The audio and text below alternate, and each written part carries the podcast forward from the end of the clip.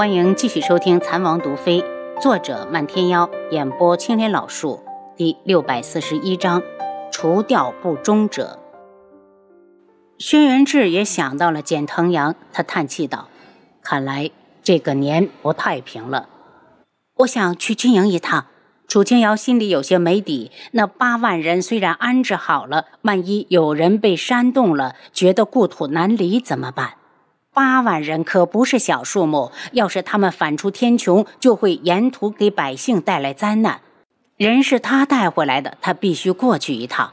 七杀备马，轩辕志道：“先去和岳父说一声，告诉他我们年前一定能赶回来。”楚清霄听说他们要走，便知道出了什么大事，说道：“你们去吧，要是回不来，我就等你们回来再过年。”等他们来到山下时，七杀已经带着暗卫们整装待发。两人上马后，一行人立刻消失在茫茫的雪地里。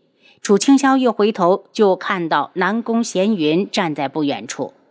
老门主，我陪你喝二两去。我让吴尚和南宫院去准备酒菜了。楚清霄收起心头的失落，笑着上前：“南宫，我们两个喝怎么过瘾？”把四位长老也叫过来，大家好久没一起热闹了。今年冬天雪比较大，楚清瑶和轩辕志他们赶到暗军和毒军所在的地界时，足足比往常多用了一倍的时间。志，我不想让别人知道我来了。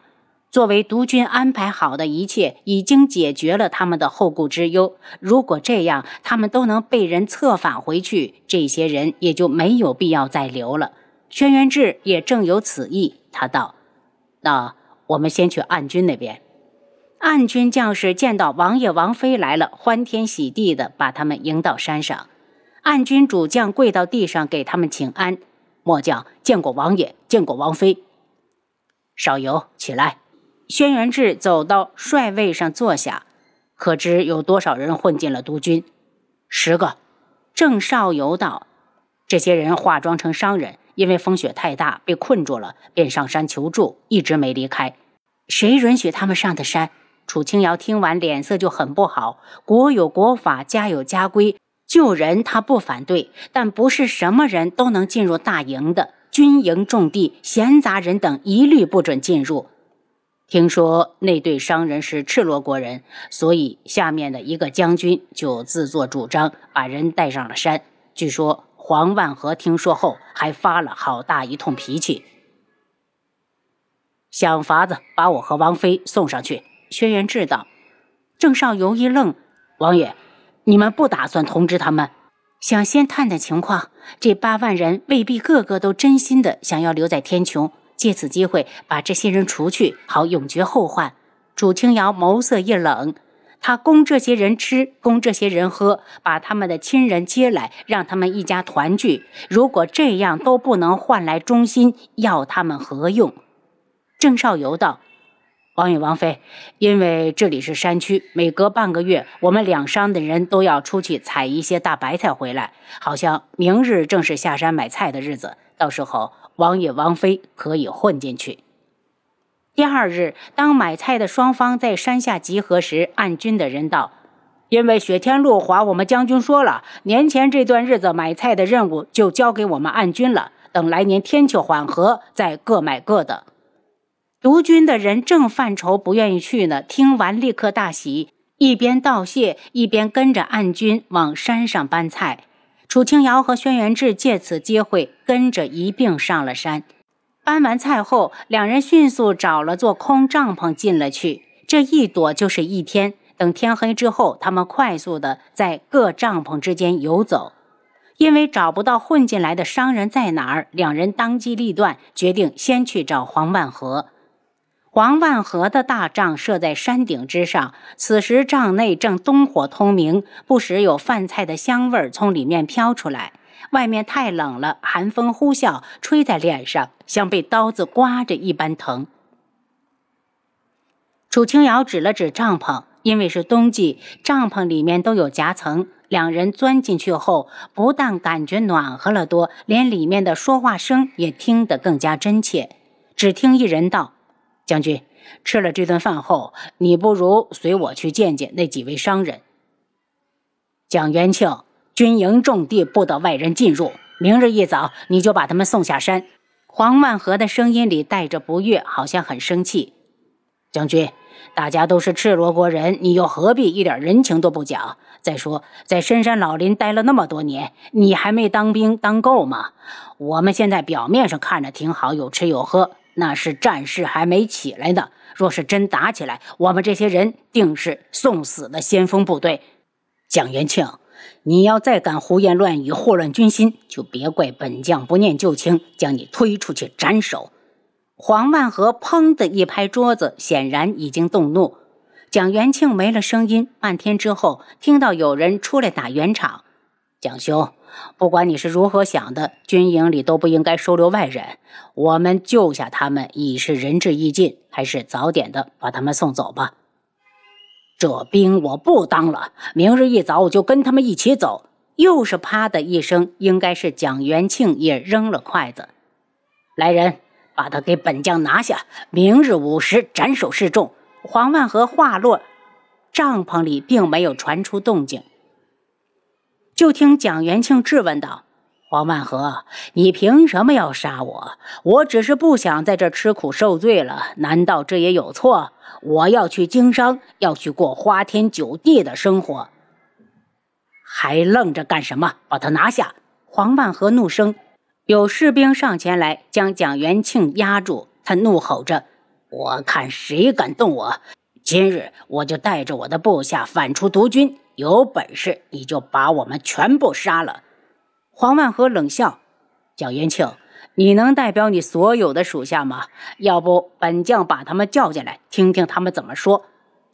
如果他们愿意，你就放我们离开。”蒋元庆问：“是，本将说话算话。”黄万和道：“去，把他们都带过来。”很快，外面就进来五名男子。这五人一进来，脸色就变得极不自然，低声道：“见过主将，见过蒋副将。”黄万和已经答应了，只要你们和我走，就放我们离开。蒋元庆一见到他们，便焦急地开口。这五人脸色一变，有四人齐齐后退了一步，另一人犹豫了片刻，也是摇头道。抱歉了，蒋副将，我现在是天穹人士。蒋元庆气愤地指着他们：“你们真是狼心狗肺，我真是看错了你们。好，你们不走，我自己走。”黄万和脸色阴沉，嘲弄的道：“蒋元庆，你走不了的，今日你非死不可。”蒋元庆大惊：“你出尔反尔，刚刚还说要放我走。”他话还没说完，黄万和已经抽出长剑，直接削下了他的人头，然后对其他人道：“去把那十名商人提过来，本将要亲自审问。”有人迅速地将尸体抬走，把酒菜撤掉。黄万和坐在主位上等着。那十人被带进来，一闻到帐篷中夹杂的血腥味儿立刻变得惊慌失措。一人对着黄万和行礼。不知将军这么晚了，把我们叫过来，可是有什么吩咐？说出你们的身份，本将留你们一个全尸。黄万和啪的一声，将染血的长剑拍到了桌子上。蒋元庆已经死，下一个就是你们。我们只是寻常的百姓，为了混口饭吃，才不得不经营些小买卖。将军这是何意？如果不想收留我们，我们立刻下山就是。有人眼中闪过惊恐，迫切的想要脱身。本将宁可错杀，绝不放过。黄万和对着门口的士兵道：“杀，一个不留。”这些人一听，立刻从腰间抽出软剑，开始反抗。本来还有将士暗怪黄万和滥杀无辜，此时见这些人个个身手敏捷，便知道错怪他了。几名在一旁看热闹的小将也纷纷出手，很快就将这十人全部斩于剑下。接下来，尸体被拖走，血迹被清理掉。黄万和对着众人道：“严加防范，不可掉以轻心。若再有人混进来，我就拿你们试问。”等众人走后，黄万和也起身去巡山了。楚清瑶和轩辕志从夹层里钻出来，一路躲闪着下山。到了第二日，楚清瑶重新上山去见黄万和。突然看到主帅亲临，黄万和既激动又惊讶，行礼之后问道：“主帅，这么冷的天，你们怎么过来了？”要过年了，我来看看你们。楚清瑶看着将士们井井有条的巡山训练，赞赏的道：“黄将军，真是辛苦你了。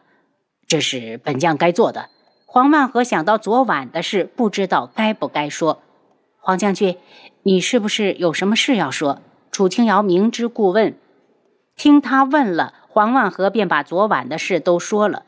楚清瑶听完道：“那些人应该是国师派来的。”上次在赤罗国，他就威胁过我说，迟早要把你们领回去，还要替屯兵镇死去的五万人报仇。黄万和眉眼冷厉，一身杀气。主帅，我们虽然是赤罗国人，却一直不被皇室待见，特别是长公主死后，更是过得苦不堪言。我们誓死不回，因为我们担不起叛国的大罪。叛国就是死路一条，是要掉脑袋的。楚清瑶有些愧疚，他承认在对待这八万人时，他耍了心计。可既然他接收了楚景儿给的军服，就要为他们负责。他们是他的兵，他的护着。黄万和苦笑了一下：“主帅，如果没有你，我们这八万人就算归顺了朝廷，也迟早会被挨个除去。皇家能放任北宫紫渊惨死，就足以说明对他的忌惮。”而他们是他的兵，下场又能好到哪儿去？临下山时，楚清瑶拿出五百万两银票递给黄万和，让他过年的时候给全军改善伙食。黄万和接过银票，双眼突然就红了。主帅，我在军中这些年，头一次有人在过年的时候还惦记着我们。只要你们安分守己，做一名合格的将士，本帅必定与你们同甘共苦。楚清瑶眨了下眼睛，黄将军，听说你还没有娶妻。